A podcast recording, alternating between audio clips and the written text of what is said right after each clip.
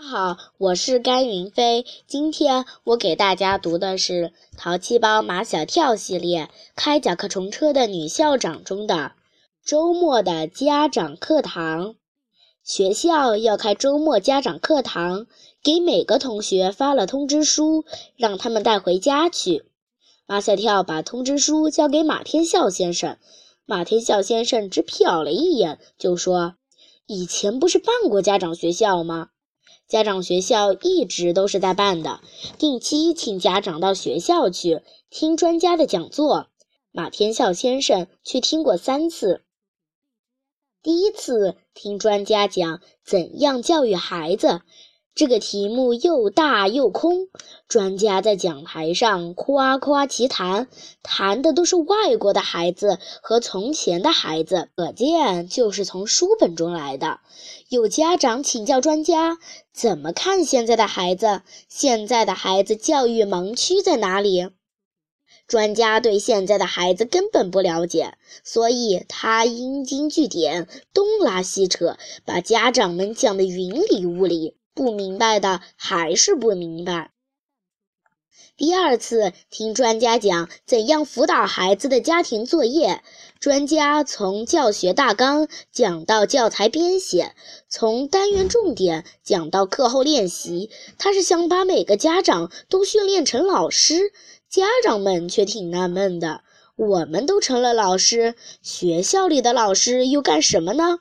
难道孩子们放学回到家里还要接着听家长讲课吗？而家长们最想了解的是什么是好的学习方法，怎样培养孩子的学习兴趣？专家却只字不提。第三次听专家讲怎样指导孩子的课外阅读，专家用了很多时间来讲经典名著的重要性。其实专家不讲。家长们也明白，谁不知道读经典名著的重要性呢？接着，专家又写了一黑板的经典书名，说这全部都是必读书。有家长问：“我们孩子还小，这些书能读懂吗？”专家说：“如果你不想你的孩子输在起跑线上，你必须让他读懂。”有些家长希望专家能针对孩子的年龄特征，推荐一些孩子能读懂又喜欢读的儿童读物。专家却说，这些孩子能读懂又喜欢读的书，对孩子的成长一点好处都没有。专家的这种观点令马天笑先生极其反感。他认为，只有让孩子读得懂的书，才能让孩子爱上阅读。让他们感受到阅读是一件快乐的事情。他甚至认为，这个所谓的阅读专家是在以经典的名义扼杀孩子们最初的阅读兴趣。去了三次家长学校后，马天笑先生再也不去了。他说：“再去是浪费时间，所以这一次他也不打算去。”欧阳校长亲自给家长们上课，你也不去吗？马天笑先生对欧阳校长极有好感，如果真的是他来给家长们上课，那又另当别论。马天笑先生问马小跳：“你确定吗？”马小跳把通知书推到马天笑先生的眼前，通知书上写的清清楚楚的，你自己看吧。马天笑先生把通知书认认真真的读了一遍，然后郑重其事地放进兜里，他决定去了。星期天上午，马天笑先生来到马小跳的学校，在学校门口遇见了唐飞的爸爸。唐董事长日理万机，还抽出时间来上周末家长课堂，可见他是把儿子的教育看得很重的。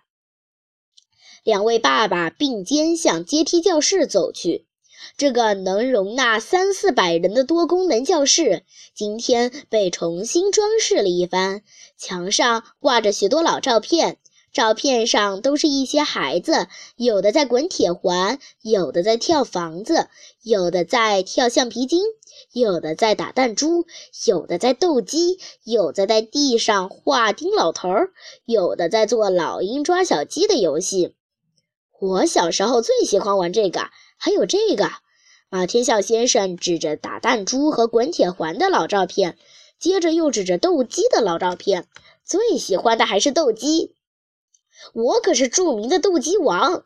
这时候的唐董事长，大老板的派头在他身上已荡然无存。他单脚独立，一手握住另一条腿的膝盖，一手握住穿着老人头皮鞋的足尖，向马天笑先生挑战：“你敢不敢来和我斗一斗？”马天笑先生哪肯示弱，也单脚独立，一手握住闲着的那条腿的膝盖，一手握住穿着休闲鳄鱼皮鞋的足尖，摆开架势，准备进攻。家长们哄笑着让出一块空地，围成一圈，兴致勃勃地观看两个大男人的斗鸡游戏。两个大男人单脚跳着，双眼都盯着对方，寻找着最佳的进攻机会。马天笑先生比唐董事长的个子高，唐董事长比马天笑先生身材胖，还挺着一个啤酒肚。他单脚跳着，像一只在地上跳着的青蛙，鼓起腮帮子向马天笑先生撞去。马天笑先生的身子一闪，马上又稳稳地站住了。第一个回合不分胜负，唐董事长单脚跳开，准备发起第二次进攻。可就在这时，铃声响了。欧阳校长踏着铃声走进了阶梯教室，两个大男人的斗鸡游戏只好暂告一段落。围观的家长们哄笑着回到座位上，在同声合唱“让我们荡起双桨”的歌声中。投影屏幕上显出几个花体字来，找回童年的记忆。